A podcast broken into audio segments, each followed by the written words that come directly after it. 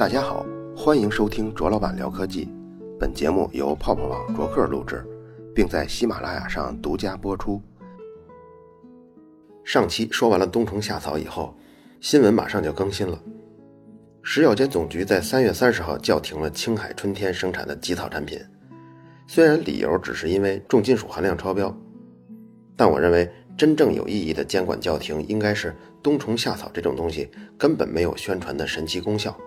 没有理由作为一种保健品上市。但不论什么理由，把它叫停总算是向好的方向发展。但是新闻更新后，不幸的是叫停了仅仅一天，青海省食品药品监督管理局。重新给这家企业换发了药品生产许可证，所以被勒令停车仅仅一天，这家企业又重新获得了合法身份。看到这个消息，我也是很无奈。本期节目呢，我最后还会细说这件事儿。这期主要内容，我们来响应不少听众的要求，说说另一种保健品阿胶。关于阿胶的保健品科普，在二零一三年其实已经普及很久了。我想，凡是在早期关注咱们这个节目的听众，可能都会看过。不过现在呢，听众数已经到了十二万，应该还是有相当多的人错过了那些信息。所以这期咱们全面介绍一下阿胶跟胶原蛋白。巧的是，和冬虫夏草金属超标同时发生的一件保健品事件，是在深圳，有一位市民购买了同仁堂的阿胶后，觉得有怀疑，结果呢，他就送到第三方检测机构。检测后发现，这里面没有成分表中标明的驴的 DNA，反而检测出来猪跟牛的 DNA。阿胶这是中医中药中传统的好东西，是驴皮熬制的。现在这个结果上看上去是没有驴的，反而是用了猪跟牛的皮做的。之后这个人呢又向深圳市食品药品监督管理局举报了，在执法部门的监督下。他再次送测了两个批次的北京同仁堂阿胶，检测结果呢跟第一次一样，没有驴的 DNA，只有猪的和牛的。同仁堂对这个事件也做了回应，说这种熬制的加工工艺有可能会破坏 DNA 成分，所以没有检测出驴的 DNA，并不能证明没有驴的 DNA，有可能是因为破坏了。但是这份回应没有对这里面的猪跟牛的 DNA 做什么解释。因为他们理由是有可能被破坏了嘛。随后，同仁堂马上自己准备了样品阿胶，送测了很多个部门，检测结果大不相同，在这些检测报告里均没有检测出猪跟牛的 DNA。这件事儿呢就非常可笑了，可笑在两个层面上。第一是同仁堂自己送测样品，证明里面没有猪跟牛的 DNA，你说他自己送测还能自己证明自己掺假吗？就算是一直在掺假，那么现在自证清白的时候，现买一头驴做阿胶，也不能自己砸自己招牌呀。第二层的可笑之处，就是真的是驴皮熬制的阿胶，又能如何？真的阿胶跟猪皮熬制的阿胶根本没有什么区别，它们的主要成分都是胶原蛋白，熬制过程就是把胶原蛋白部分水解。世界各地都在生产这种东西。尤其是在食品行业中，它的名称叫做明胶。明胶经常用来增加食物的粘稠度，这种作用就像咱们炒菜勾芡似的。有些食物因为缺少脂肪，所以口感比较差，这个时候添加一些明胶来模仿脂肪的口感，吃起来会感觉好一些。比如像有一些脱脂酸奶里面，它就加了明胶；果冻里也添加了明胶。骨头啊、皮毛啊，用水煮的时间长了以后。都会出现像肉皮冻一样的东西，这些呢就是最最原生态的胶原蛋白。传统中医药理论中，阿胶、人参还有鹿茸是中药三宝，其中阿胶还是列为第一名的。它最主要的作用呢就是补血止血。在博大精深的中医药理论支撑下，各种阿胶产品已经遍布了全中国。二零一四年，二零一四年十二月份。央视质量搜索这个栏目曝光了，记者从市场上买了十二种阿胶产品，然后送去做检测，结果这十二种里只有一种里面是驴皮阿胶，其余的十一种都是混杂了狗、猪、牛、马这些成分。可笑的是，有中医专家接受采访的时候说，根据《中华人民共和国药典》，如果混入了其他动物的皮，就不算阿胶，就属于假药，属于违反药品管理法的。而且最最有害的还是加入了马皮的阿胶。他说，驴皮做成的阿胶是补血跟止血的功能，而马皮的作用是相反的，是下血的。也就是说，需要补血的时候还会令人大出血，适得其反。关于这个补血呢，咱们可以细说说。首先，在现代科学的概念中就没有补血这么一说，只有输血。中医理论上的补血不是一个具体的可以衡量步骤和变化的事情，那么我们只能猜测这个补血是补充血液总量不足的意思。如果按照这个意思去理解的话，那么一旦失血了以后，假如量比较小的话，根本无需补充血液，比如像无偿献血，那个量对成人来说是安全的。如果失血量比较大呢，那么只有通过对应血型输血才能快速补充血液。到目前为止，没有任何医学证据证明某种食物吃下去以后可以大量的补充血液。这条理解走不通呢，我们再来猜测另一种补血的含义，那就是贫血症。导致贫血症的原因有很多，比如像血红蛋白合成障碍，它就会导致贫血；还有缺乏维生素 B 六也会。骨髓的功能异常也会导致贫血，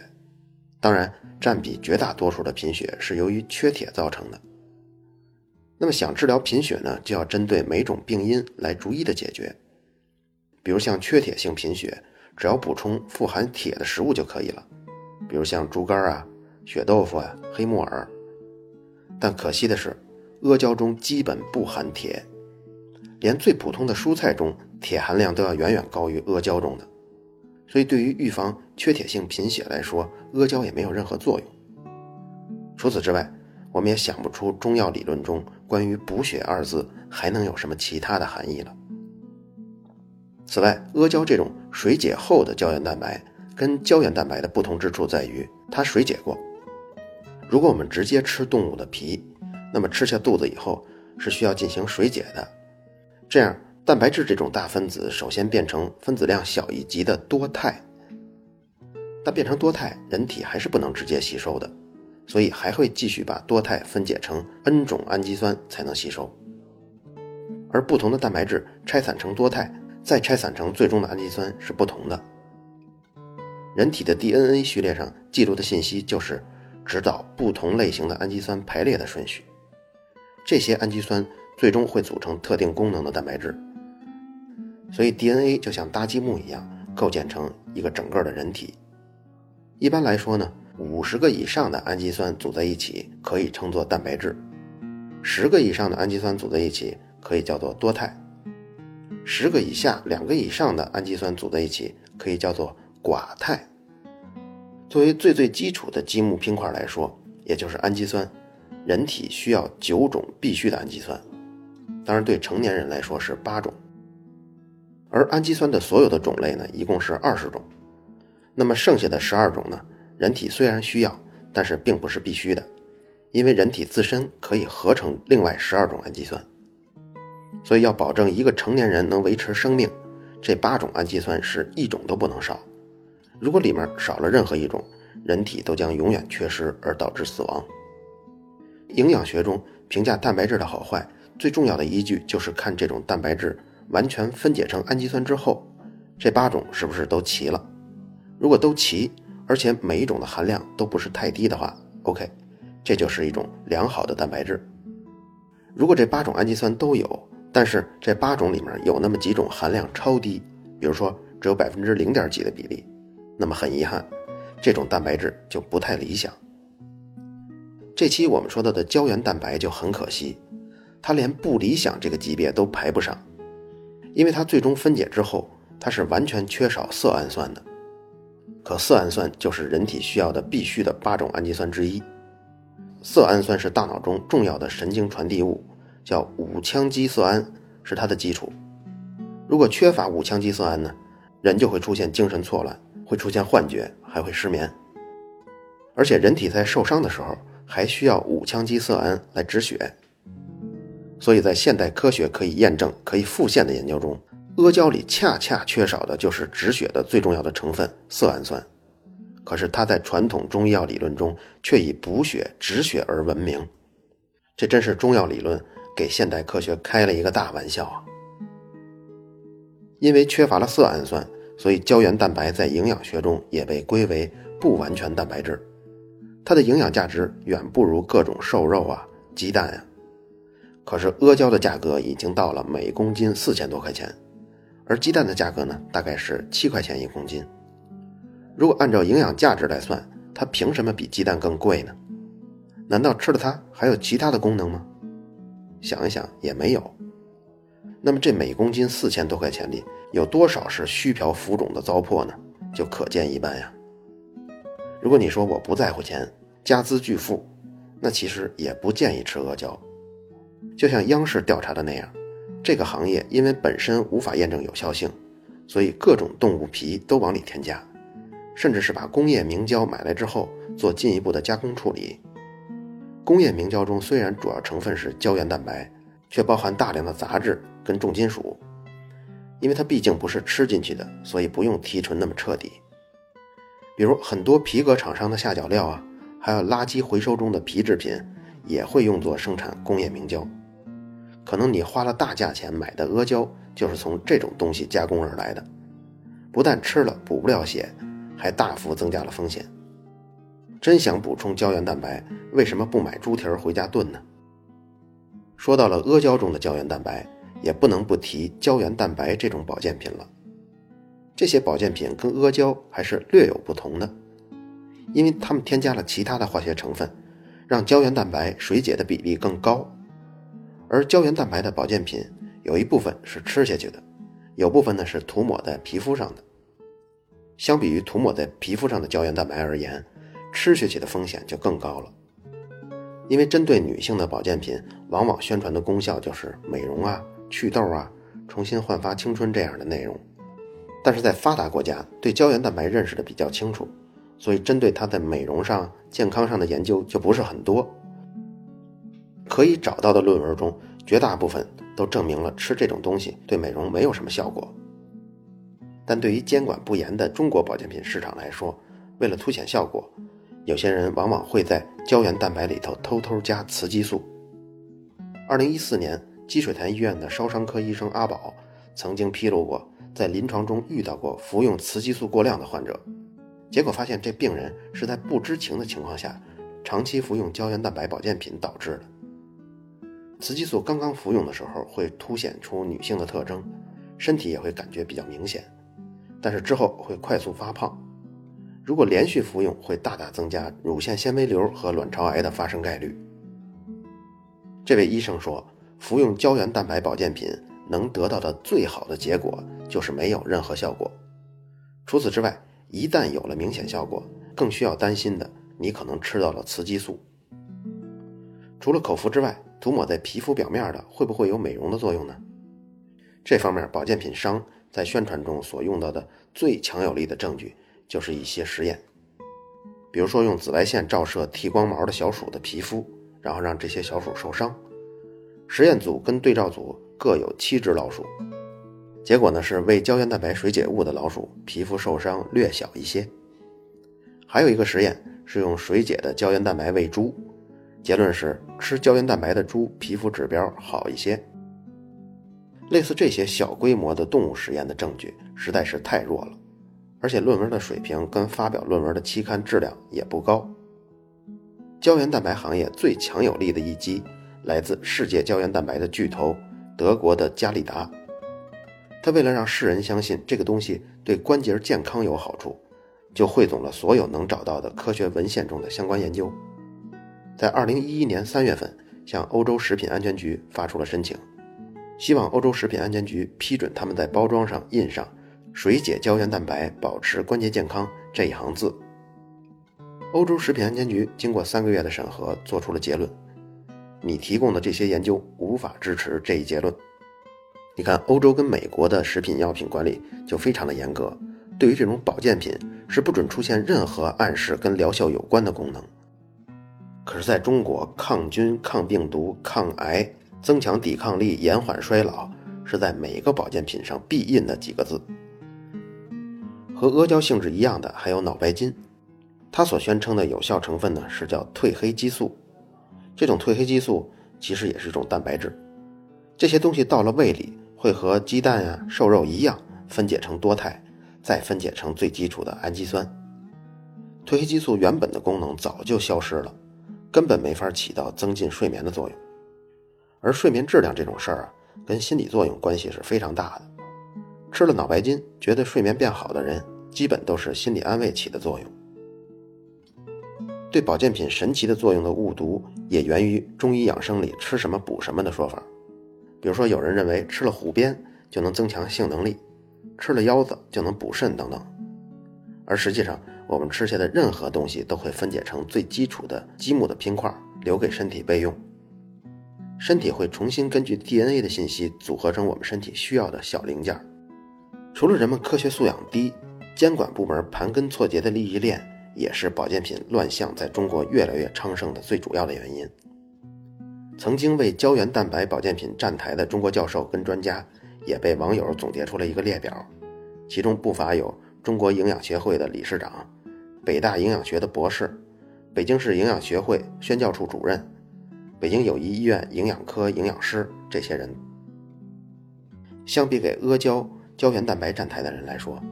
咱们节目开头提到的给冬虫夏草站台的就更硬了。咱们仔细说说青海春天被叫停仅一天就恢复了合法身份这件事儿。其实就连监管部门的内部也早就知道冬虫夏草是不安全的。这要从二零零九年一月份吉草冬虫夏草纯粉片上市说起。那个时候，他们以食品的方式上市，也就是说，任何人可以像吃面包啊、吃薯片一样的量吃他们生产的冬虫夏草，而且不会有安全问题，并且这还是食药监总局保证吃了没问题的。可是到了二零一零年，国家中药管理局就为此组织个专家讨论会，会议最终认为。冬虫夏草缺少长期服用下的安全性研究，建议不能作为食品原料使用。到了二零一零年十二月七号，国家质检总局发布了一个通知，是关于冬虫夏草不得作为普通食品原料的通知。结果这个通知一发，之前以食品身份上市的吉草就不合法了。但就在这个通知发布的当天，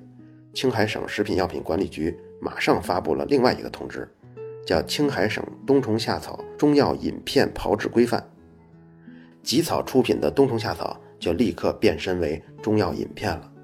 身份一下就合法了。关于冬虫夏草，国家其实还有相关的不利的政策，因为这种东西属于国家二级保护的野生植物，所以不能随意的采集跟收购，必须经过省一级别的人民政府野生植物行政主管部门的授权才可以。但是青海省农牧厅。针对这个限制，又出台了另一个通知。这个通知里解释，鉴于藏区的特殊性，青海省暂未将冬虫夏草的采集、收购纳入到行政审批管理手续当中。青海省工商局还在2014年8月份发过一个通知，就是在青海省采集、收购冬虫夏草执行严格的审批手续之前，对青海春天公司采集跟收购的行为不予行政处罚。二零一四年，青海春天借壳上市，也成了冬虫夏草行业第一个上市公司，而且还获得了多个青海省的科技进步奖。而这些奖项，你要查一查，就发现怎么把粉末制成药片的技术，或者是如何检测出收购来的冬虫夏草里面含有铁丝啊或者铅粉这类增重的成分。你看，前者这种技术对任何一个药厂都是司空见惯的，后者这种技术呢？就是机场安检装置的一种，都能获得省一级的科技进步奖，咱们国家的科学技术实在是太不上档次了吧？青海省各级部门从2009年起多次大力度的为这家企业背书，也让所有的投资者信心大增。你想举一省之力来扶植的企业，怎么可能不赚钱呢？所以青海春天这家公司的销售额从2011年的3.2亿。猛增到二零一四年的二十点六亿。二零一四年一月三十一号，吉草在 CCTV 一黄金时段十九点三十六分开播了每天一百八十秒的广告，而这也是央视首次在 A 特黄金时段播出的这么长的广告，远远超过那些之前十五秒到三十秒的长广告。我呢也把这段广告放在微信公众号“卓老板聊科技”中了。如果大家感兴趣，可以在微信公众号“卓老板聊科技”中回复“广告”两个字。十几亿元的广告投入也引起了职业打假人王海的注意。他在二零一四年十一月十七号委托北京一家检验中心，对青海春天的一盒两万九千八百八十八元的吉草五 X 冬虫夏草至尊含片做了检验。这个至尊含片每克的售价高达一千零五十四块钱。比黄金还高三倍，但是检测出的结果呢是未检测出虫草素。可是虫草素是这个产品宣传的重点。各位如果听过上期的节目《冬虫夏草来收税》，也知道虫草素是被赋予了抗癌、抗病毒、抗衰老的珍贵成分。其实呢，在保健品泛滥的中国跟日本，也有很多针对冬虫夏草中虫草素的研究。关于它的含量，最高的只有。质量比的百分之零点一，还有半数的研究中根本就没有在冬虫夏草中找到虫草素。比如，二零一一年中科院上海生科院植物生理生态研究所发表的关于冬虫夏草基因组的论文，就证实了冬虫夏草菌的基因并没有合成虫草素的基因，只有另一种真菌叫做蛹虫草菌才能合成虫草素。可长年以来，这些保健品企业还有中医的从业者，都严格的区分虫草的种类，他们只承认从青藏高原挖出来的那才是叫虫草，凡是人工培育出的，他们都觉得 low。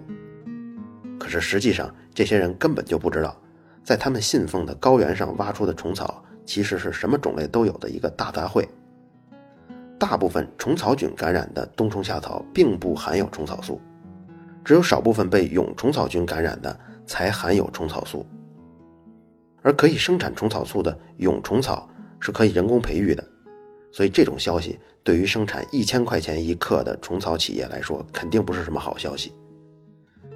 所以王海把这些产品送去检测，发现并不含有虫草素呢，也在情理当中。可是，即便含有虫草素，也不一定对身体有好处。上期内容咱们说过了，直接服用这种核苷类的抗菌素。不但会抑制病毒或者是癌细胞的 DNA 的合成，它同样也会抑制人体正常的细胞 DNA 的合成，对人体的害处也不小呢。幸而青海春天这家企业没有一意孤行，在昂贵的产品中加入定量的虫草素，否则之后一定会伤及不少希望长命百岁又无知的权贵们。青海举一省之力为这家企业保驾护航，其中的原因大家都能猜到。而我国的食品药品监督管理部门在其中发挥的作用非常的微弱。出现这种状况的根源在于寄生于现代医学之上的中医保健。青海春天就是一个非常好的例子。也就是说，如果不在药品管理上采用严格的科学判断，而允许那些未经过验证的古方直接进入应用跟产品销售来和稀泥，往小了说，可以给那些算命啊、推拿呀。胡同里的中医老大夫提供一些生存空间，往大了说，就可以滋养出一个利益上盘根错节、年营业额几十亿元的保健品公司来。相信这期节目后还会有很多听众问我，具体的某某保健品能不能吃？结论呢，还是跟上期一样，除了严重挑食的，或者是因为条件有限、食谱非常单一的人，他们可以服用一些维生素片作为保健品，其他的保健品。都完全不用考虑，尤其是中国的保健品，非但价格高昂，而且还有比较高的健康风险。这期最后想看看吉草在央视花了十几亿块钱砸的一百八十秒广告是什么样的？那些为胶原蛋白站台的专家跟教授都是谁？可以在微信公众号“卓老板聊科技”中回复“广告”两个字。好了，以上就是本期卓老板聊科技。在同名的微博和微信公众号中，还有其他精彩内容，期待您的关注。如果您对本期节目非常认可，也可以在收听界面的最下方为我打赏。